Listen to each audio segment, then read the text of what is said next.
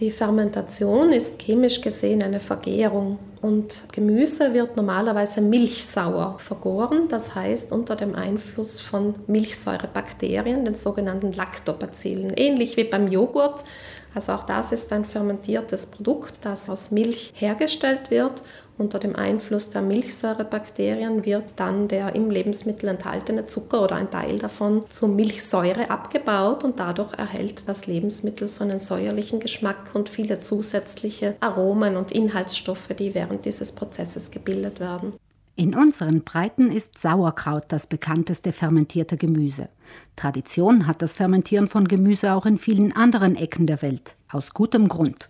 Man verlängert die Haltbarkeit zum einen, denn durch die Bildung der Milchsäure entsteht im Lebensmittel ein saures Milieu, das vorher ja nicht da war.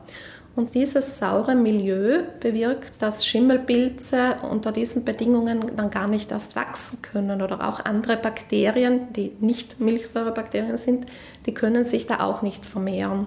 Und deswegen sind diese Produkte dann länger haltbar.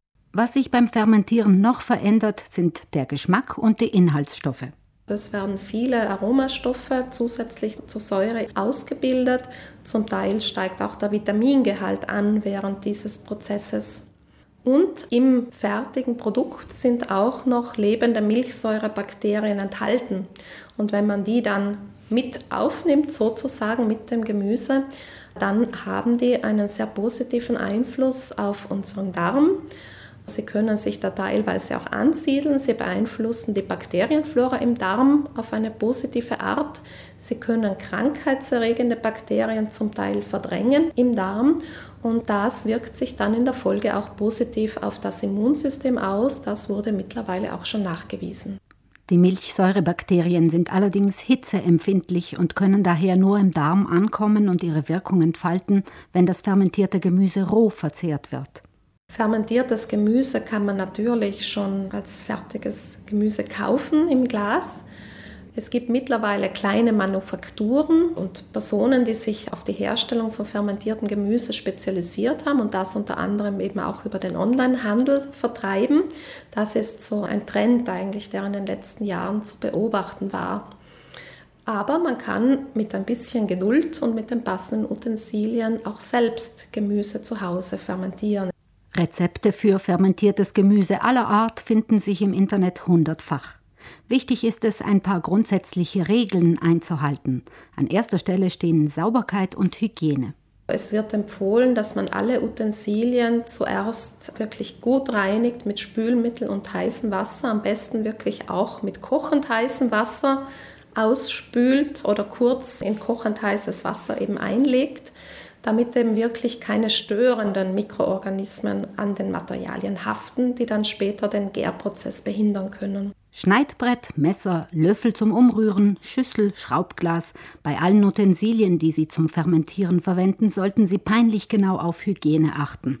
Besonders hilfreich sind spezielle Deckel, sogenannte Fermentierdeckel mit einem Ventil denn die ermöglichen, dass die Gase, die während der Fermentation gebildet werden, auch von den Bakterien, dass die aus dem Glas entweichen können, ohne dass zugleich Sauerstoff eindringt. Denn die Milchsäurebakterien sollen ja in einem Milieu arbeiten, wo kein Sauerstoff mehr enthalten ist. Für das Fermentieren eignen sich besonders Gemüsesorten mit einer harten Konsistenz.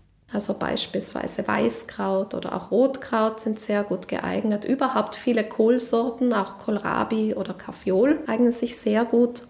Auch rote Rübe und andere Wurzelgemüse, Sellerie beispielsweise, also die haben alle eine feste Konsistenz und da funktioniert das mit der Fermentation normalerweise sehr gut. Das geputzte und gewaschene Gemüse wird klein geschnitten oder gehobelt. Essentiell beim Fermentieren ist die Zugabe von Salz. Empfohlen werden ungefähr 20 Gramm Salz auf ein Kilogramm geputztes, geschnittenes Gemüse. Und das Salz sollte möglichst keine Zusätze aufweisen, also ohne Jod, ohne Fluor, damit auch dadurch der Fermentationsprozess nicht gestört werden kann.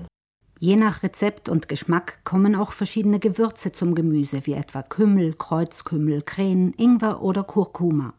Dann wird die Masse geknetet, bis etwas Saft aus dem Gemüse austritt und in ein großes Glas umgefüllt. Dieses soll nicht ganz gefüllt werden, weil beim Gärungsprozess der Flüssigkeitspegel noch steigt. Ratsam ist es auch, das Gemüse etwas anzudrücken, damit eventuell noch vorhandene Luft entweicht. Idealerweise beschwert man das Ganze auch noch, damit das Gemüse wirklich von der Flüssigkeit bedeckt bleibt. Also es sollte nicht Kontakt haben zur Luft, denn da kann sich Schimmel bilden. Wenn der eigene Gemüsesaft nicht reicht, kann man sich mit einer Salzlösung behelfen. Das Gemisch wird mit einem Gewicht beschwert und verschlossen und dann braucht es nur noch Geduld. Je nach Rezept dauert die Gärzeit drei Wochen oder länger. Je länger, desto saurer schmeckt das Endprodukt.